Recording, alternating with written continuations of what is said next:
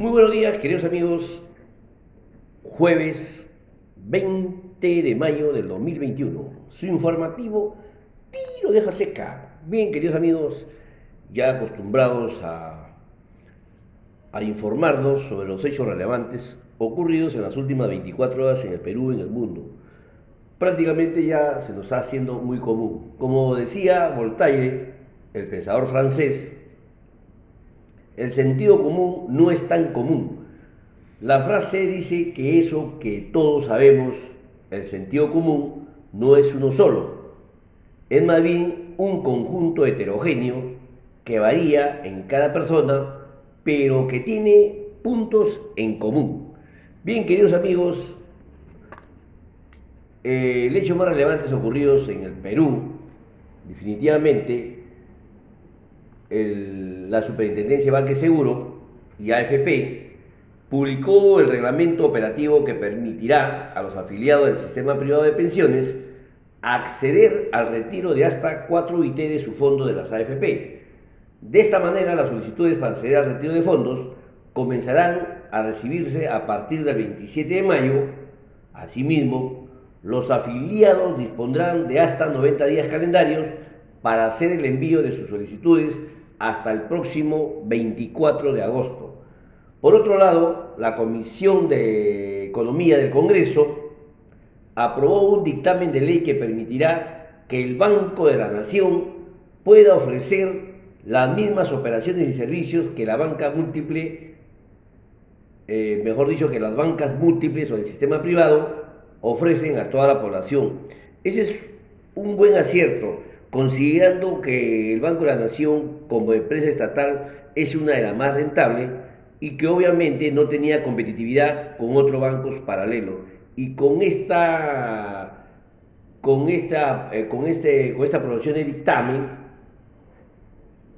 es un gran acierto. En ese orden de ideas, las empresas rentables del Perú podrían también eh, insertarse con el mundo privado en el Perú y y a ver a ver quién responde más y quién a las finales saca mejores ventajas y servicios sociales. Definitivamente los intereses que permitirá el banco, considerando que el Estado van a ser recontas agresivos.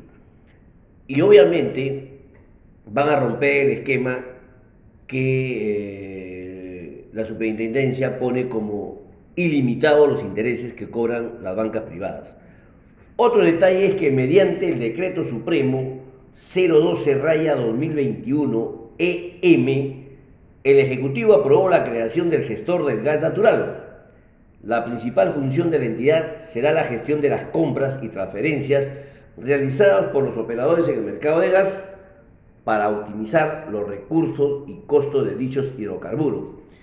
De esta forma se podrá estimar la disponibilidad de recursos para los consumidores eh, la ministra, perdón, la presidenta del Consejo de Ministros informó que el próximo miércoles dará a conocer un paquete de ayuda para reactivar la economía familiar, después de conocer que la pobreza monetaria alcanzó el 30.1% de la población nacional durante el 2020. Eh, por último, el ministro de Salud presentó el cronograma de llegada de vacunas contra el COVID-19 actualizados al Congreso, el cual se observa que entre julio y agosto no se contempla la llegada de dosis. De esta manera, el arribo de vacunas se arruinaría en septiembre con 160 mil dosis, luego se prevé que entre octubre y diciembre lleguen 26 millones de dosis del laboratorio Pfizer y 13 millones de AstraZeneca les podía hacer un comentario, un cronograma de llegada de la mencionada vacuna, según lo, lo, presentado por el ministro de Salud, Ugarte, donde, por ejemplo, la programación de vacunas en mayo, Sinopar entregó un millón, un millón de vacunas, Pfizer 3.6 millones de vacunas.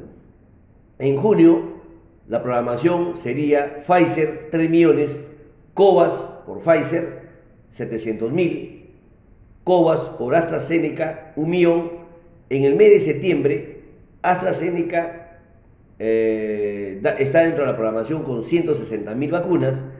En octubre, nuevamente AstraZeneca entregaría 2 millones de vacunas. En noviembre de este año, Pfizer entregaría 26 millones y AstraZeneca 2.6 millones. Y en diciembre, AstraZeneca entregaría 9.3 millones de vacunas. Considerando que entre enero y abril llegaron 2.4 millones de dosis. Esta fuente la pueden encontrar eh, en el despacho viceministerial de Salud Pública. Encontrarán los datos que acabo de comentar. Obviamente, el ritmo de la vacunación en nuestro país se ha acelerado en los últimos meses gracias a la llegada de una mayor cantidad de dosis del laboratorio Pfizer. Hemos podido observar que en abril se recibió un cargamento de vacunas de AstraZeneca que ha, que ha permitido inocular a los adultos mayores que se encuentran en regiones donde no cuentan con una cadena de frío. Adicionalmente, el rápido avance en la vacunación de adultos mayores, sobre todo de 70 años, en mayo, permitirá comenzar esta semana con la, con la población mayor de 65 años.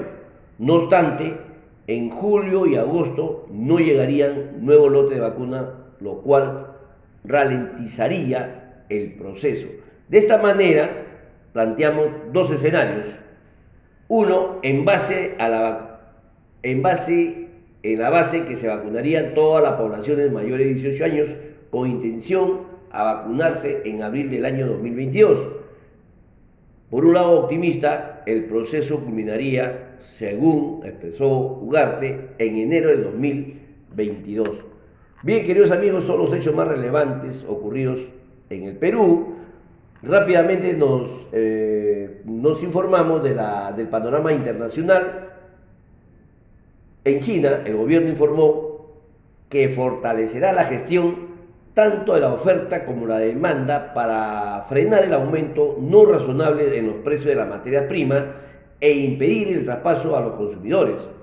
De esta manera, se intensificarían los ajustes en las operaciones y el almacenamiento de productos básicos y reforzará las inspecciones tanto en el mercado al contado como en el mercado de futuro por otro lado, Chile, la Comisión Chilena del Cobre, Cochilco, informó que revisó el alza de su proyección para el precio del cobre para este año a, 4.30 dólares por libra, por mayores expectativas del déficit del metal, reducción de inventarios y factores especulativos. Por último, la Unión Europea aprobará formalmente esta semana la apertura de sus fronteras a los viajeros vacunados o a aquellos con una situación epidemiológica favorable. Esto incluiría a países como Estados Unidos y el Reino Unido. Bien, queridos amigos, es todo por hoy. Otro detalle final sobre la evolución de fallecidos por COVID-19 en el Perú. Decesos diarios presentan 251 personas, nuevos casos diarios 4.566, dados de alta 1.843.333, contagios en el Perú al cierre del 18 de mayo es 1.897.900 contagios y lamentablemente fallecidos en el Perú al 18 de mayo 66.770 muertos. Bien, queridos amigos, es todo por hoy. Mañana volveremos a informarnos de los hechos ocurridos. Eh, siempre recomendándole que el objetivo es brindar a todos los que me escuchan una, información general de hechos relevantes. También es importante recalcarle que la información que le brindo por sí mismo debe ser evaluado por todos los que me escuchan. De esa manera ustedes podrán sacar sus propias conclusiones y poder debatir algunos temas de importancia. Bien, queridos amigos, finalmente quiero compartir la frase del día con mucha energía y motivadora para calentar este frío que ya se está avecinando, que dice, piensa como un campeón, un campeón no tiene miedo de fracasar, el fracaso es solo otro peldaño hacia el éxito. Hasta mañana, Dios mediante y cuídense mucho. Gracias.